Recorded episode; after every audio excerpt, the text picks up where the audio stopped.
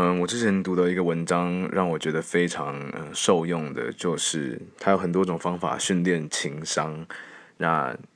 其中一个就是 EQ 嘛，其中一个就是嗯多跟很调皮的小孩相处，因为当你可以认知到说小孩因为不懂事而去做某些反应，让大人觉得很烦恼、很生气，干嘛？可是你却可以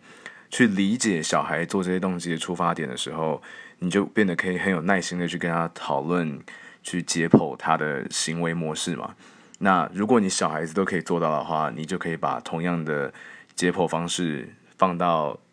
呃跟你同样同温层或者是大人这样子的时候，就是处理更多事情的时候，你可以从对方的角度来看，然后以对方的需求去解决对方的问题，我就觉得哦哇，很受用无穷。